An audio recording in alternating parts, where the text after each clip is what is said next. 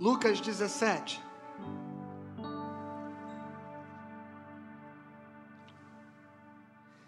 Verso 20 é o verso a partir do qual nós vamos ler. Vamos ler o verso 20 e o verso 21 apenas.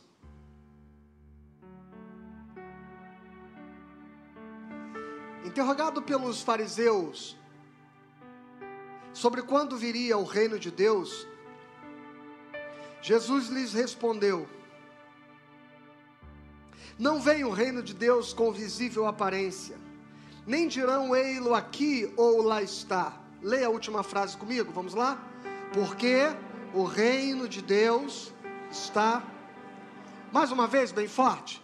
Porque o reino de Deus está dentro de vós.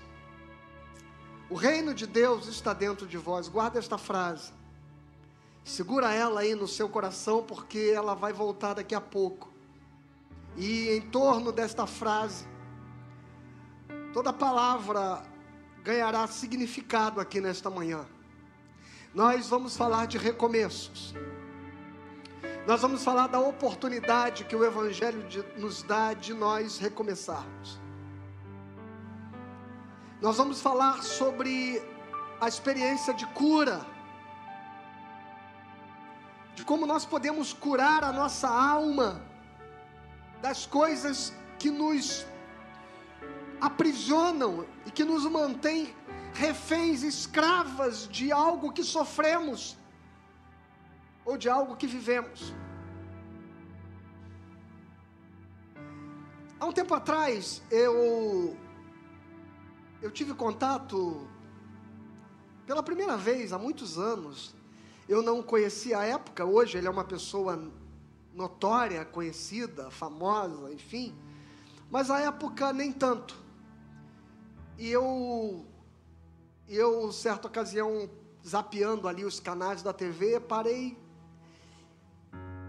e ouvi uma voz agradável e resolvi prestar atenção e era um canal católico. E pela primeira vez eu conheci e ouvi as reflexões do padre Fábio de Mello, que depois passei a admirar e, li alguns livros dele. E é uma figura que me causa bastante é, é, admiração pela, pelo modo amoroso como ele trata o Evangelho do Reino de Deus. E o Fábio de Mello, que também é artista, além de padre, e gravou canções, enfim, eu comprei um dos seus CDs, é um CD chamado Vida, que é lindíssimo, do começo ao fim, canções maravilhosas, vocês têm, né? É, canções maravilhosas, do começo ao fim. E ele gravou neste CD uma canção de Toquinho, aquela canção Caderno, que nós conhecemos bem. Sou eu quem vou seguir você do primeiro rabisco até o beabá. Conhecem esta canção, não é verdade? E fala sobre o caderno. No meio desta canção, o Padre Fábio faz uma reflexão que, que eu sempre guardei e sempre volto a ela. Ele diz assim, mais ou menos assim, talvez eu não consiga falar literalmente tudo o que ele diz. Ele diz: Eu não sei se você se recorda do seu primeiro caderno. Eu me recordo do meu. Com ele eu aprendi muita coisa e foi nele que eu descobri que a experiência dos erros, preste atenção, que a experiência dos erros, ela é tão importante quanto a experiência dos acertos, porque vistos de um jeito certo, os erros, eles nos preparam para as nossas vitórias e conquistas futuras. Porque não há aprendizado na vida que não passe pela experiência dos erros. O caderno, dizia ele, o caderno é uma metáfora da vida. Quando os erros cometidos eram demais, eu me recordo que a nossa professora nos sugeria que a gente virasse a página. Era um jeito interessante de descobrir a graça que há nos recomeços. Ao virar a página, os erros cometidos, eles. Ao virar a página, os erros cometidos deixavam de nos incomodar. E a partir deles, a gente seguia um pouco mais crescido. O caderno nos ensina que os erros não precisam ser fontes de castigos. Erros podem ser fontes de virtudes.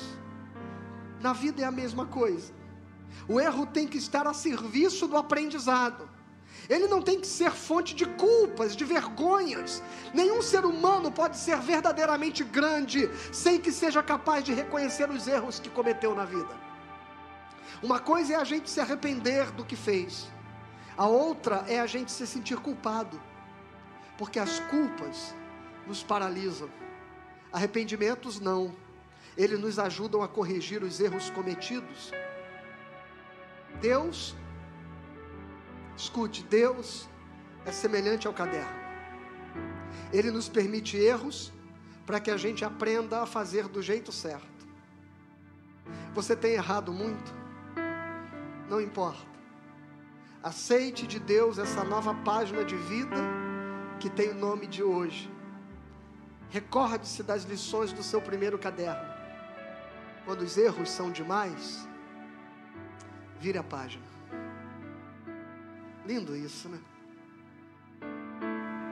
Nós estamos vivendo um tempo de recomeços, porque todo dia é uma oportunidade de recomeço. Aqui no Brasil, a gente costuma dizer que o ano começa agora, né? Depois do carnaval. Parece que a vida começa a se movimentar depois do carnaval. Parece que, efetivamente, agora sim, a gente vai caminhar problema é que esse ano tem carnaval de novo, em abril. E eu espero que o mundo e as pessoas não fiquem paralisadas mais um tempo de suas vidas. Que a gente entenda que a vida tem que seguir e tem que seguir para frente. E que a gente tem que caminhar. Recomeços são oportunidades que Deus dá para você. E eu não sei como a sua vida se construiu até aqui. Eu não sei quais são os traumas, as culpas. Eu não sei quais foram os abusos e as violências que você sofreu. Eu não sei quais foram as privações que você passou. Só que uma coisa eu sei: é que nada disso pode receber de você o poder de determinar o seu futuro. Porque eu tenho absoluta convicção que este passado de rabiscos, garranchos, de tentativas de esconder o erro, e quem é do meu tempo sabe que a gente tinha umas borrachas azuis que a gente passava na língua e tentava apagar caneta, e abriu um buraco na página do caderno. Deus não quer remendar a sua vida. Deus não quer escrever um garrancho por cima de outro garrancho. Deus não quer tentar esfregar uma borracha que não tem o poder de apagar as marcas do teu passado. Deus ele quer virar a página da sua vida e escrever uma nova história. E eu tenho três histórias para compartilhar com você. Uma sobre os erros que a gente faz, outra sobre os erros que a gente sofre. E uma terceira história sobre o tempo.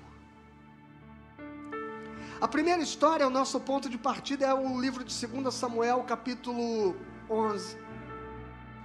Fala de um rei chamado Davi e o texto diz que no tempo das guerras, enquanto os reis saíram para as batalhas, Davi ficou no terraço do seu palácio. De lá avistou uma bela mulher que se banhava no quintal de sua casa. E vendo aquele corpo possivelmente nu, formoso, de uma mulher chamada Betseba, ele pergunta logo quem, era ela, quem ela era, e os seus servos dizem: é mulher de um dos teus soldados, um homem chamado Urias. Davi se deixou tomar por um desejo, por uma atração tão irracional, que ele ignora todos os limites da ética, da santidade, e ele manda chamar Betseba. E naturalmente, aquele diálogo se torna uma peça de sedução e os dois tem um caso. Betseba engravida de uma criança que Davi desesperadamente tenta fazer parecer que, que era de seu marido Urias. Inclusive, numa das pausas da guerra, ele manda chamar Urias e faz gracejos a Urias e, e recomenda que ele passasse aquela noite com a sua mulher, porque se isso acontecesse, ele teria um álibi. Urias acreditaria que seria o pai da criança. Mas Urias, o homem digno que era, ele ele diz: Eu não posso ir para minha casa deitar-me com minha mulher enquanto meus demais companheiros continuam no campo de batalha, vivendo as privações e as dores da guerra. E Davi então fica sem saber qual é a saída para aquela situação, e ele escreve uma carta para para o seu capitão, e ele escreve uma carta para Joabe, e manda que Joabe colocasse Urias na primeira fileira de batalha. Exatamente aquela fileira que são os primeiros homens a morrer na batalha. E como planejado, Urias é colocado à frente da batalha, é alvejado e morre. Parece então que o caminho agora estava livre para Davi. Havendo então recebido a notícia que Urias morreu, Passado o luto, diz o versículo 27, Passado o luto, Davi mandou buscá-la e trouxe-a para o palácio. Tornou-se ela sua mulher e lhe deu à luz um filho. Porém, isso que Davi fizera foi mal aos olhos do Senhor. E o capítulo 12, versículo 15 diz assim: E o Senhor feriu a criança que a mulher de Urias dera à luz a Davi, e a criança adoeceu gravemente, buscou Davi a Deus pela criança, jejuou Davi, e vindo passou a noite prostrado em terra. Então os anciãos da sua casa se achegaram a ele para o levantar da terra, porém ele não quis e não comeu com eles. E sete dias depois, a criança morreu. Essa história ela é dramática e trágica, irmãos. Porque a história do pecado grave de um homem sobre quem Deus tinha planos. Deus tinha expectativas sobre Davi. Pregamos sobre Davi no domingo retrasado. Ele diz: Achei Davi um homem segundo o meu coração que há de cumprir toda a minha vontade. E no percurso deste caminho, Davi comete um pecado gravíssimo, dois pecados gravíssimos. Ele adultera com a mulher de um homem que depois ele assassina. E a vida muitas vezes nos leva a erros, a pecados, a tropeços, a falhas, a escolhas no caminho que nos afastam daquilo que é o plano de Deus para nós. E nós passamos a viver marcados por um erro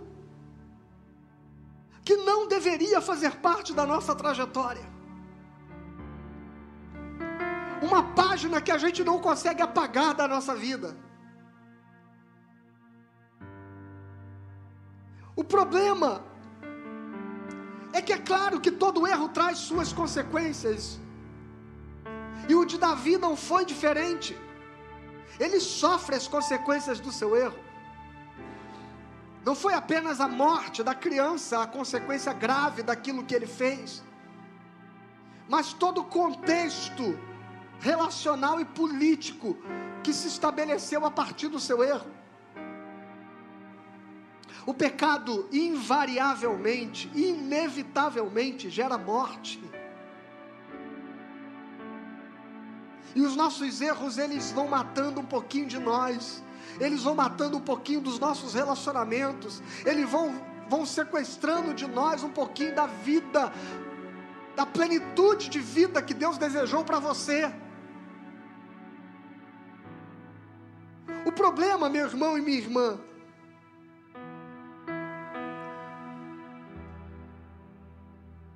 é que os erros que marcam as nossas vidas, eles não devem ter o poder de definir quem é você. Eu e você não nos definimos pelos nossos erros. Eu e você não somos os nossos erros. Os erros fizeram parte da sua vida, mas eles não determinam quem você é, e você não pode viver escravo deles, e você não pode viver refém das culpas que você carrega. Eu acho curioso que no mesmo capítulo 12 de 2 Samuel, quando Davi passa sete dias em jejum, orando, clamando, para que Deus poupasse do sofrimento da morte do seu filho com Betseba. Mas a criança morre.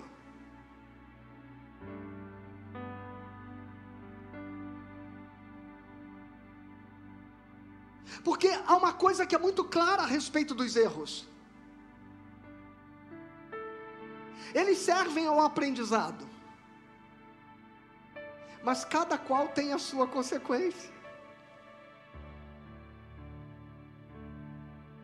E às vezes tem pessoas que dizem assim: não, mas eu vou arriscar, porque se não der certo, a questão, irmãos, é que tudo tem consequências.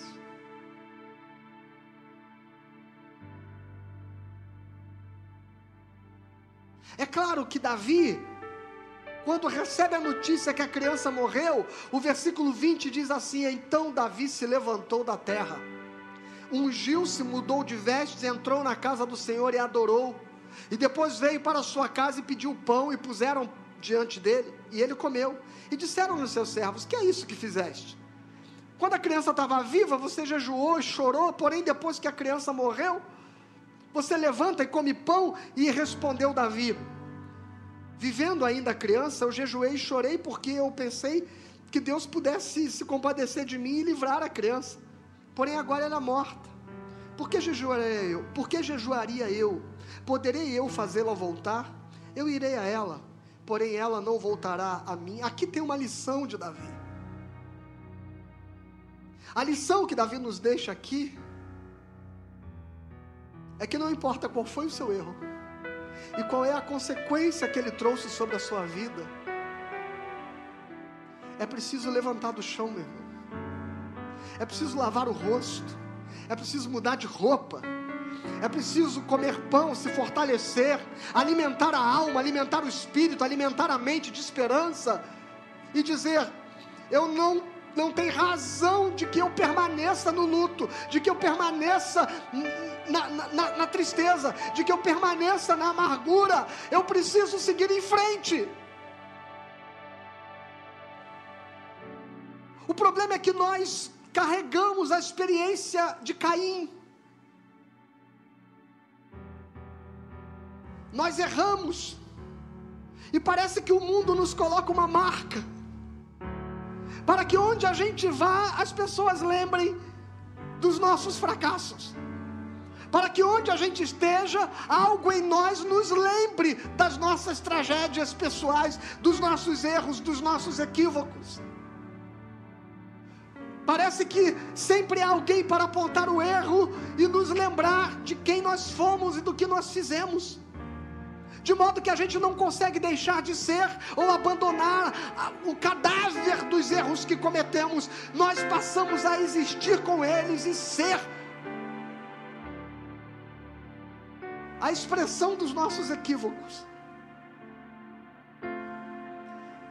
E uma grande tragédia do sinal de Caim é que ninguém podia matá-lo.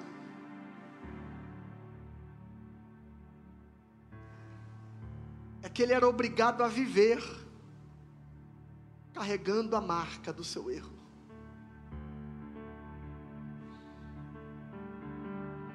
Mas deixa eu dizer uma coisa para você, meu irmão e minha irmã.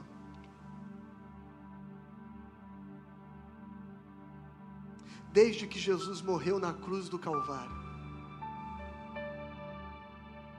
desde que ele pagou o preço no alto daquela cruz, Ele assumiu sobre os ombros dele todos os teus pecados e todos os teus erros. Ali na cruz, Jesus estava declarando que você pode recomeçar. Ali na cruz, Ele estava dizendo para você que você pode seguir em frente. Que você não pode voltar ao passado e apagar o que aconteceu. Que você não pode evitar os desdobramentos de tudo que houve a partir do, dos seus gestos, das suas escolhas. Mas você pode hoje colocar um ponto final nesta página, virar a página e começar a escrever uma nova história com a graça e o perdão de Deus sobre a sua vida. O profeta Isaías, no capítulo 43, versículo 18, o Senhor diz assim: Não vos lembreis das coisas passadas, nem considereis as antigas, eis que eu faço coisa nova que está saindo à luz, porventura não o percebeis? Eis que eu porei um caminho no deserto e rios no ermo. Olha o verso 25 agora, lê comigo em voz alta. Verso 25: Eu, eu mesmo sou o que apago as tuas transgressões por amor de mim e dos teus pecados. Dos teus pecados se Deus não lembra mais dos teus erros e dos teus pecados, você não deve continuar arrastando as tuas culpas pela vida.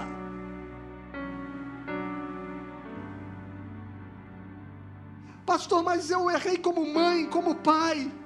E agora estas, as consequências disso já estão impregnadas na vida do meu filho. Ok, mas seja outro pai, outra mãe a partir de hoje. Aceite esta graça e este perdão de Deus.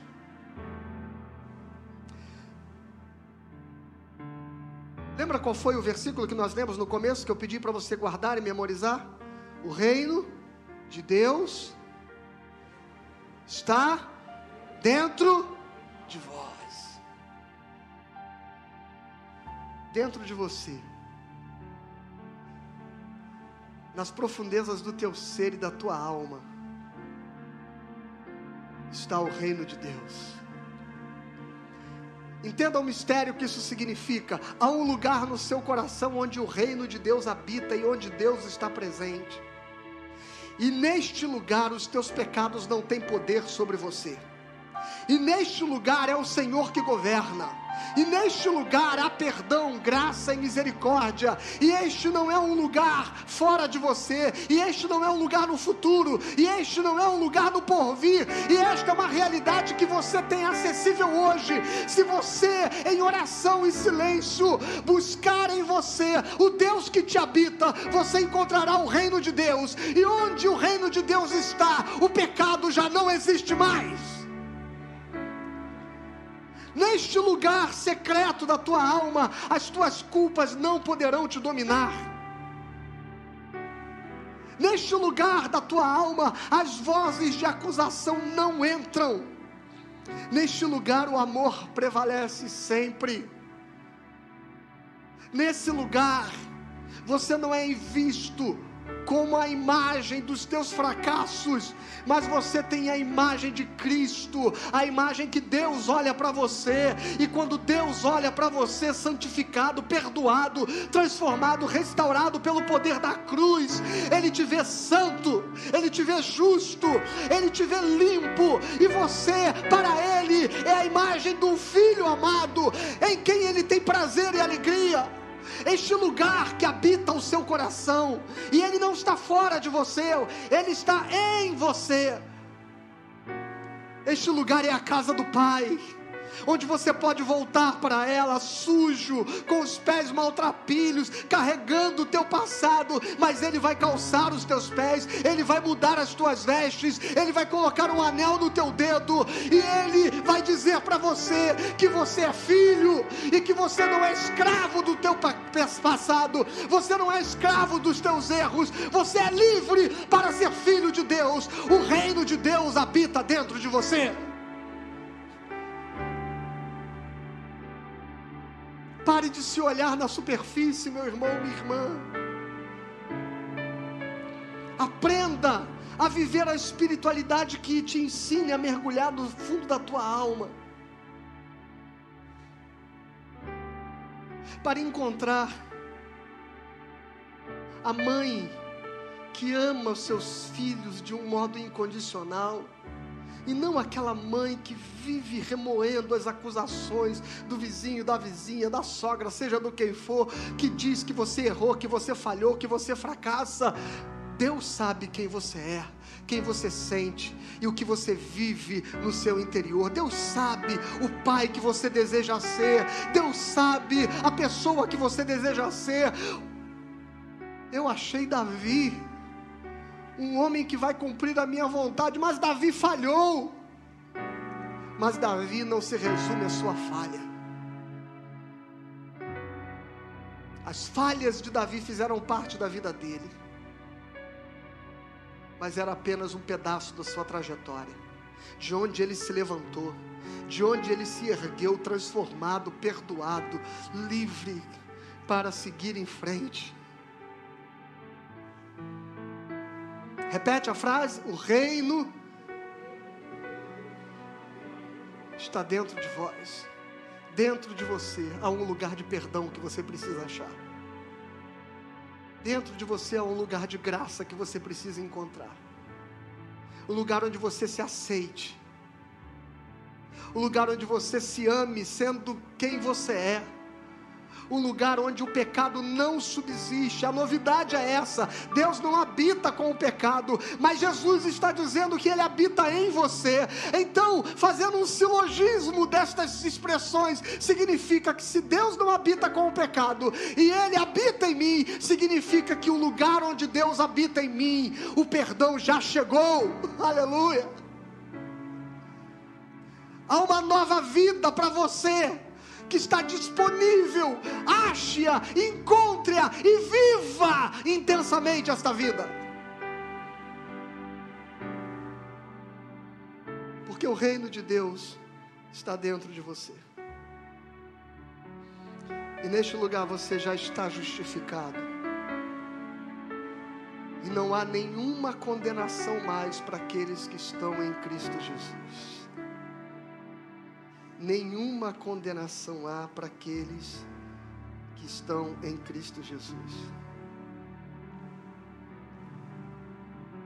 E sabe a história de Davi? Para nossa sociedade, Davi estaria marcado para sempre como um homem adúltero, que casou com a mulher do homem que ele matou. Quem desculparia Davi? Quem perdoaria Davi? Quem na nossa sociedade aceitaria o casamento de Davi com Betseba como algo santo? Quem? Quem de nós aqui receberia esta família e diria: família abençoada do Senhor, seja bem-vinda? Porque para nós estaria marcado que aquele homem está com aquela mulher, porque ele adulterou com ela e assassinou o marido dela. Quem teria de nós o poder de esquecer isso? E de abraçá-lo como irmão. Na nossa lógica, na lógica da nossa consciência, dos nossos juízos. E é por isso que a gente é tão implacável com a gente mesmo, com os nossos erros, porque a gente é incapaz de entender que Deus é um Deus que quer escrever uma nova história na sua vida. E olha que coisa linda, 2 Samuel 12, 24. Olha só. Então Davi veio a Betseba, consolou-a depois que, que o primeiro filho morreu, e deitou com ela, e teve ela um filho, a quem Davi deu o nome, eu me emociono, irmãos, a quem Davi deu o nome de Salomão, Salomão, que significa filho da paz a quem Davi deu o nome de Salomão. E o que está escrito aí? Você pode ler a última frase? E o Senhor. Você pode ler mais alto? E o Senhor. Sabe por que Deus amou a Salomão, filho de Davi, com a Betseba, mulher de Urias, a quem ele matou? Porque quando alguém se arrepende, se levanta e aceita a graça e o perdão de Deus, Deus apaga o passado e Deus está interessado agora na nova história que Ele quer construir na sua vida. E Deus amou a Salomão e o sinal do amor de Deus é o mesmo amor com que Ele ama você. Os erros que você cometeu ficaram no passado. Deus ama você, viu, mãezinha, paizinho, marido, esposa, irmão, filho, filha. Deus ama você. E o amor de Deus deixa o teu passado no passado. Seja o que você de melhor pode ser hoje e de hoje em diante, em nome de Jesus. Amém? A segunda história é de uma mulher chamada Tamar. Se a primeira história fala de alguém que foi marcado por um erro que cometeu, essa história fala de uma mulher marcada pela violência que sofreu, pelo abuso que sofreu. E tanto quanto os nossos erros nos levam muitas vezes a carregar culpas pela vida fora, nós também carregamos culpas e remoemos dores vitimizados pelas violências, abandonos, abusos, decepções, tragédias que sofremos na vida. Essa história está lá no livro de Gênesis, capítulo 38. Ela fala de uma mulher chamada Tamar, que se casou com um dos filhos de um homem chamado Judá. Judá, aquele que dá nome à tribo de Judá, um dos filhos de Jacó.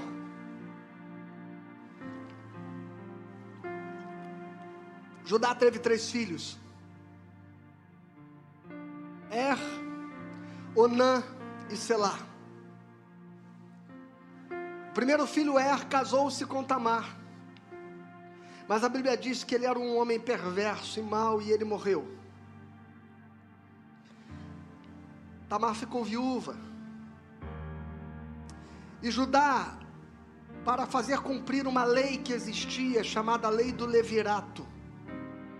A lei do levirato dizia que se um homem casa com uma mulher e ele morre antes de deixar descendência, o seu irmão deve assumir a sua mulher gerar nela filhos, mas os filhos que ele gerar serão atribuídos à descendência do seu irmão morto, para perpetuar o nome do seu irmão na terra.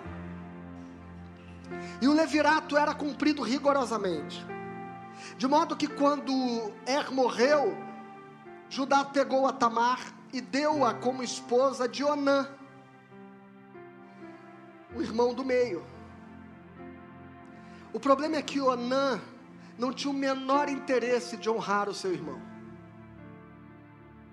Não tinha a menor intenção de cumprir o levirato para perpetuar o nome do seu irmão e a descendência do seu irmão. E aí está aquela história, inclusive muito mal aplicada no contexto da igreja evangélica, de que Onã, ao deitar-se com Tamar, ele, ele não ejaculava nela, mas ele jogava o seu sêmen na terra, é o que a Bíblia diz. E ele morre por conta do juízo de Deus por causa disso. E daí as pessoas criaram uma leitura moralista desse processo, né? E, e, e, e, tornaram pecaminoso uma série de coisas na prática da sexualidade é, cristã, baseado de que o, o coito é, é, contido fora, o que não é, é, pecado e coisa e tal. Na verdade, o pecado de Onã não era o, o, a ejaculação fora. O pecado de Onã era desonrar o seu irmão não cumprindo a lei do levirato. Esse foi o pecado. E Onã morre. E Tamar, mais uma vez, está viúva e sem descendências. O problema é que Selá, o irmão mais novo, ainda era uma criança. E Judá então diz: Olha, Tamar, volta para a casa dos seus pais, permanece viúva, porque você pertence ao meu filho e à minha família, e a mulher fica presa ao marido. segundo a, a, naquele tempo aquela tradição, e ele diz: permaneça viúva. Quando Selá crescer, se tornar homem adulto, eu chamo você de volta para que ele possa cumprir a lei do levirato. Acontece que o tempo passou, anos passaram, Tamar, uma bela, linda mulher, por que, que eu estou dizendo isso sem que a Bíblia diga? Porque Logo depois a gente vai ver o modo como Judá se vê seduzido por ela, passando pelo caminho, né? E, e, e, alguém que passando pelo caminho ver uma mulher e se atrai, é de fato porque está diante de uma mulher bela. E mesmo tendo envelhecido, permaneceu bela. Tamar envelhece, bela ainda, Selá se torna adulto. E aí ela ouve a notícia de que em vez de Judá cumprir o pacto de chamá-la para casar com, com Selá, Judá dá Selá em casamento a outra mulher e ela continua lá na viuvez dela. Tamar então tira o seu luto e ela ficou todos esses anos vestida de luto. Tempo de um garoto se tornar homem, ela ficou vestida de luto. Então ela tira o seu luto, bota uma roupa comum e vai para a beira do caminho onde Judá irá passar. E Judá passa por lá vindo do campo. E quando avista Tamar, ela tem um véu que ela coloca sobre o rosto e ele não a reconhece, mas ele se encanta por ela. E este homem vai lá toma aquela mulher como se ela fosse uma prostituta. E ele diz: Deita comigo. E ela diz assim: Mas como assim? Em troca de quê? E ele diz assim: Eu vou te dar um cabrito o abuso ele é tão, ele é, ele é tão perverso que ele não é capaz de dizer eu vou te dar uma ovelha, porque isso faria todo sentido, porque uma ovelha ela gera recursos de sobrevivência de uma família, um cabrito não serve para nada.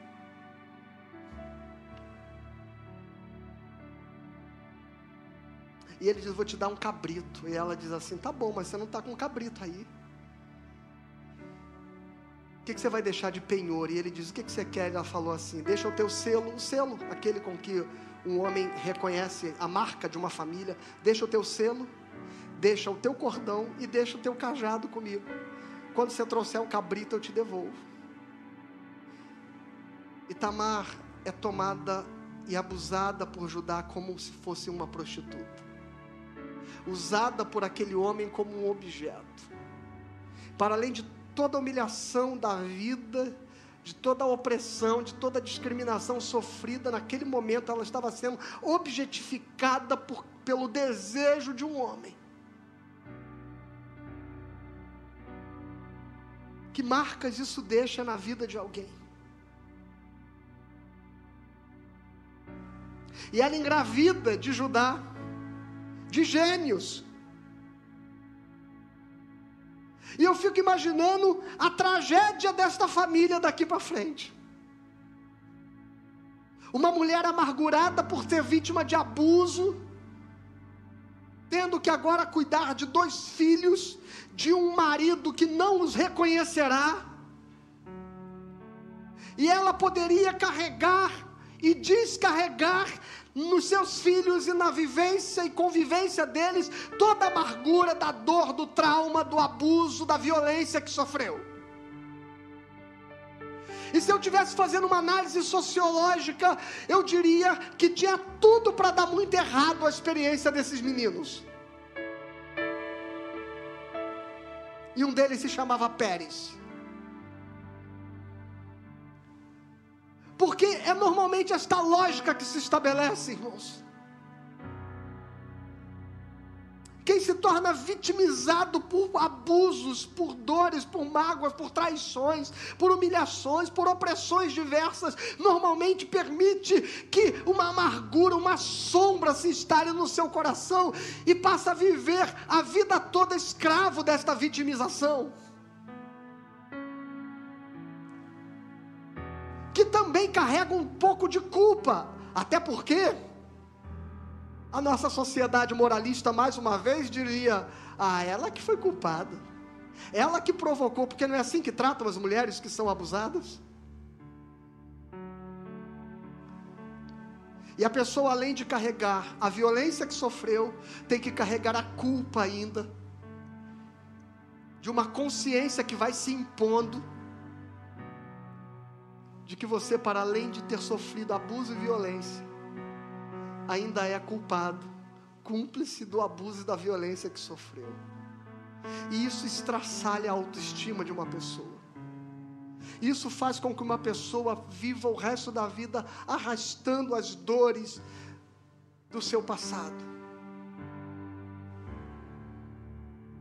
Eu quero dizer, meu irmão e minha irmã, que se você continua remoendo dores que sofreu, abusos que sofreu, você precisa deixar esse sentimento vitimizado. Por algumas razões que eu quero levar você, ajudar você a entender.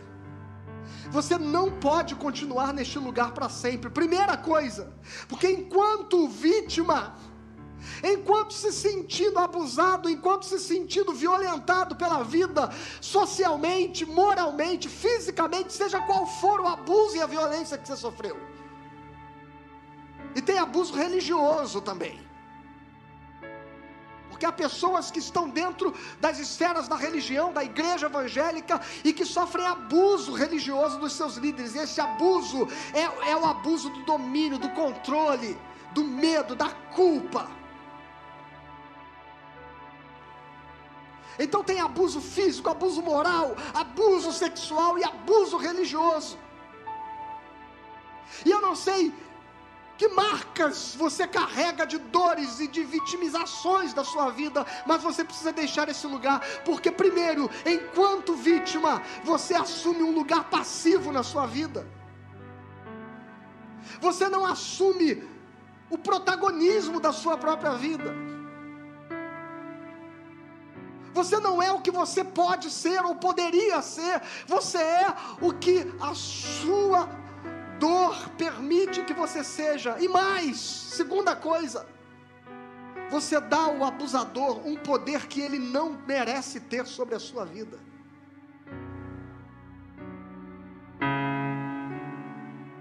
Porque enquanto ele segue a vida, você está escravo. Você acorda e dorme com esta pessoa atormentando a sua consciência e você não consegue esquecer o que aconteceu, você não consegue olhar para frente, tudo é sofrimento e dor. A terceira coisa que você precisa libertar-se desta vitimização, e eu não quero dizer que você não é vítima, você é vítima, mas você não pode continuar sendo. Você precisa levantar e dizer que esta dor, esta agressão não pode dominar a sua vida e não pode ter poder sobre você. Quem tem que ter poder para governar a sua vida é o amor do teu Deus que te salvou e morreu na cruz por você. É que a gente, vitimizado, constrói uma ideia grandiosa sobre a nossa dor. E é comum encontrar nas pessoas que sofreram algum tipo de violência, abuso, que elas digam: ninguém compreende o que eu estou sentindo. Eu tenho que lidar sozinho com a minha dor. E, e ninguém consegue se aproximar, porque é uma dor que você tem como tão grande, que ninguém é capaz de compreendê-la.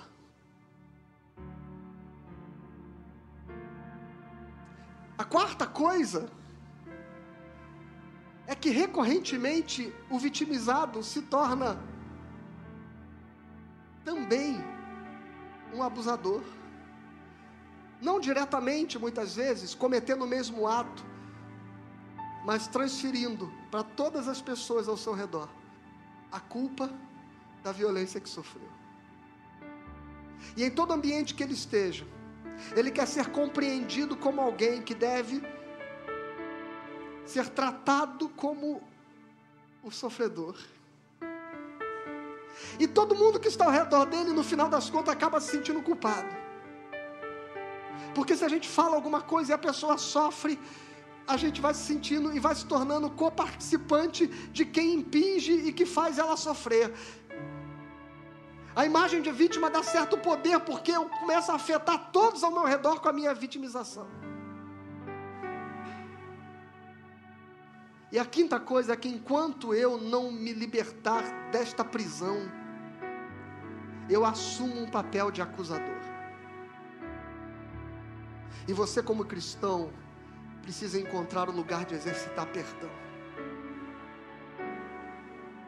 As nossas vitimizações nos tornam acusadores.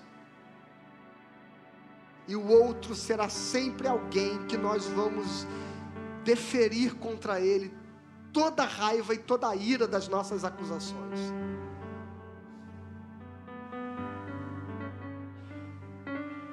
Todo abuso, toda violência marca profundamente quem a sofreu, irmãos. A violência sexual então nem se fala. Mas a frase que a gente ouviu no começo deste sermão, dita por Jesus Cristo, é: o reino. Repete: o reino. No lugar interior onde Deus habita, você está livre das pessoas, das suas palavras, das suas acusações, das suas opiniões Lá você está livre dos curiosos, bisbilhoteiros que querem pisotear a sua dor. Lá, as pessoas que veem a tua ferida de fora, elas não podem te atingir. Lá você é saudável e pleno. E você precisa encontrar na espiritualidade, na oração e no silêncio esse lugar no espaço interior onde Deus habita você. Ninguém te alcança, é o teu refúgio, é o teu esconderijo, é o teu descanso. O salmista Davi ele diz assim: O Senhor me escondeu no recôndito do seu tabernáculo. Ali você está seguro e ali você pode descobrir quem você é de verdade. E você não é esta pessoa triste, abatida, amarga, sofrida, que vive chorando, remoendo as suas dores. Você precisa se levantar disso. Você precisa emergir, ressuscitar de dentro de você, encontrar em você quem Deus quer que você seja. E daí você recomeçar curado perdoado e perdoando, sem marcas, sem rugas. Só, só um encontro profundo com Deus dentro de você leva você a conseguir perdoar-se e perdoar. Mas sabe por que, que nós temos muita dificuldade de estar em silêncio com esta verdade, com esta realidade interior que há em nós? Porque no fundo a gente acaba acreditando que nós somos maus que nós vamos encontrar, ah, se eu aprofundar isso, se eu mergulhar nisso, se eu parar para orar sobre isso, para refletir sobre isso, para tratar disso, para trazer isso, as profundezas da minha alma com Deus, ah, eu vou descobrir tanta sujeira, tanta dor, tanto sofrimento que eu não quero entrar em contato com isso. A gente criou a ilusão de que no fundo do nosso ser as coisas são piores, mas eu quero dizer para você que no fundo da tua alma o reino de Deus está presente. E ali você vai encontrar a paz que você precisa. Deus está nas profundezas da tua dor esperando você entrar nesse lugar secreto e dizer: Pai, eu me perdi, eu não sei quem eu sou, eu perdi a minha identidade, eu sou uma expressão de vazio, eu sou uma expressão de uma pessoa que perdeu toda alegria, toda perspectiva, todo futuro, toda esperança, eu sou alguém que carrega apenas uma cicatriz. O meu rosto, ele está desfigurado pelas cicatrizes da violência que eu sofri. Mas Deus vai olhar para você e vai lembrar você o quanto você é belo, o quanto você é formoso, o quanto você é santo, o quanto você é puro, porque Ele é que fez essa obra em você.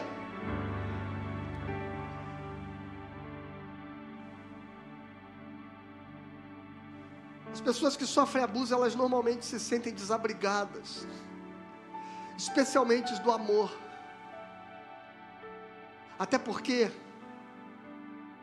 majoritariamente, os abusos são cometidos por pessoas que estão perto, por pessoas com quem nós dedicávamos afeto, com quem nós nutríamos confiança. Quando este amor se desabriga, perde o chão, irmãos. Só se você encontrar abrigo no amor de Deus. Mergulhe em Jesus Cristo, Ele é a tua cura. Ele é o teu abrigo nesse lugar de mistério que Deus habita em você. Você estará em casa. Você não estará desabrigado. Você pode amar de novo. Você pode abrir-se para experiências novas sem medo de que você será outra vez, outra vez ferido. Porque Deus, Ele quer curar estas feridas. Vira esta página em nome de Jesus. O reino de Deus habita em você. Não deixe a escuridão habitar o teu coração. Não deixe os traumas te dominarem, os medos, as culpas, as acusações. Deixe que o reino de Deus assuma o controle da sua vida, porque o reino de Deus está dentro de você. Sabe como é que termina a história de Judá, Tamar e de Pérez? Ela não termina como uma tragédia ela não termina com uma mulher amargurada por ter sofrido abuso, e um filho traumatizado por uma mãe que remoía as suas dores todos os dias, que enxergava nele o abusador. Não, nada disso aconteceu. Sabe o que aconteceu com a casa de Pérez e Tamar? Você vai descobrir que essa, o desfecho dessa história não está no Gênesis, está no livro de Ruth no capítulo de número 4, no versículo 11, olha que história linda. Todo o povo, Ruth casou com Boaz. Todo o povo que estava na porta, e os anciãos disseram: Somos testemunhas. O Senhor faça a esta mulher que entra na tua casa, como a Raquel e como a Lia, que ambas edificaram a casa de Israel. E tu, Boaz, Ate valorosamente em Efrata, e faze-te nome afamado em Belém. Lê o verso 12 comigo, vamos lá? Seja a tua casa como a casa de Pérez, que Tamar teve de Judá, pela prole que o Senhor te der desta jovem. Olha que bênção que é proclamada pelas pessoas sobre Boaz e Ruth.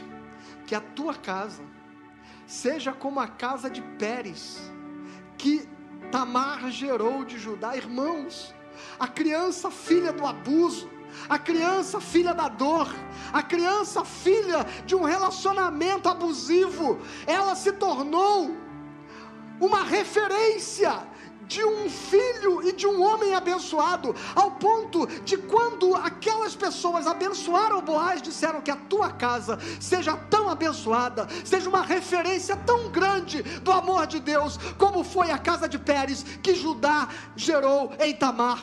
Como pode uma história que tinha tudo para dar errado, por ser fruto de violência, de abuso, de dor, se tornar uma referência do amor de Deus. Sabe o que significa? Que Tamar, ela experimentou a libertação e a cura de quem sabe que aquilo que se lhe impõe de fora para dentro não determina o que ela é, porque quem ela é se determina de dentro para fora, porque o reino de Deus habita o seu coração e a partir do reino é que você será a expressão do amor de Deus onde quer que você esteja e não expressão de dores, de vitimizações, de culpas ou de marcas de violências do passado. Quem olhar para você vai reconhecer você como uma família abençoada do Senhor. Levante, siga em frente e reescreva a tua história, no nome de Jesus. E eu termino rapidamente, me dê mais dois minutos apenas.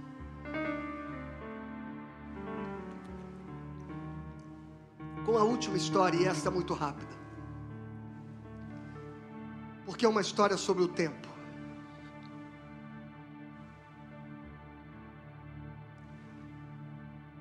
Tanto quanto as culpas dos erros que cometemos e as dores das violências que sofremos, elas têm o poder muitas vezes de marcar a nossa vida.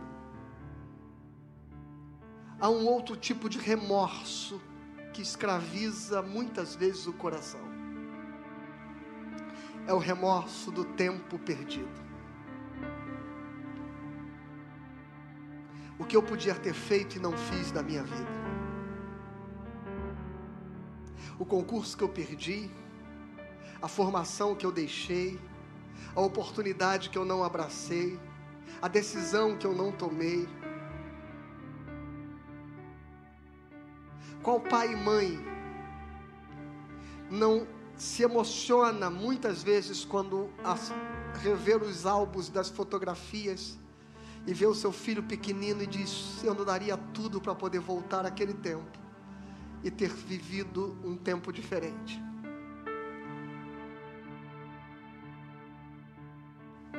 Eu daria tudo para naquele dia não ter dito aquilo, mas o tempo é cruel. E o tempo passou, e talvez você esteja nesse momento olhando para trás, e a sua vida virou um lugar de murmuração. Boa parte das pessoas diz: Eu já tenho 30, já tenho 40, vou fazer 50. E eu não fiz da minha vida o que eu queria ter feito. Eu desperdicei. E eu não vivi com meus filhos o tempo que eu poderia ter vivido. E este tempo não volta mais. O tempo é cruel. O tempo é terrível e implacável.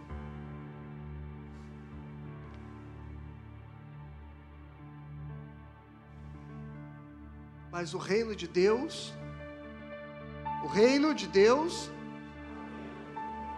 o verbo estar está conjugado no presente nesse texto. O reino de Deus não é algo que foi, o reino de Deus não é algo que será. O reino de Deus é o que está em você hoje. E sabe qual é a resposta de Deus sobre as culpas que você carrega a respeito do tempo? Ela está no livro do profeta Joel, capítulo 2, no versículo 23. E diz assim: Alegrai-vos, pois, filhos de Sião, regozijai-vos no Senhor, vosso Deus porque ele vos dará em justa medida a chuva, fará descer como outrora a chuva temporânea a serôdia. As eiras se encherão de trigo, e os lagares transbordarão de vinho e de óleo. Lê o verso 25 comigo. Restituir-vos-ei os anos que foram consumidos pelo gafanhoto migrador, pelo destruidor e pelo cortador. Até aqui, preste atenção. Deus está dizendo: Deus não está dizendo que vai cair grãos do céu, que vai chover sementes, que vai chover azeitonas, hortaliças. Deus não está dizendo isso. Deus está dizendo que as eiras se encherão de trigo, de vinho, haverá abundância, mas não porque esta abundância virá do nada esta abundância virá de uma oportunidade que Deus dará ao seu povo. E Deus está dizendo assim: Eu restituirei os.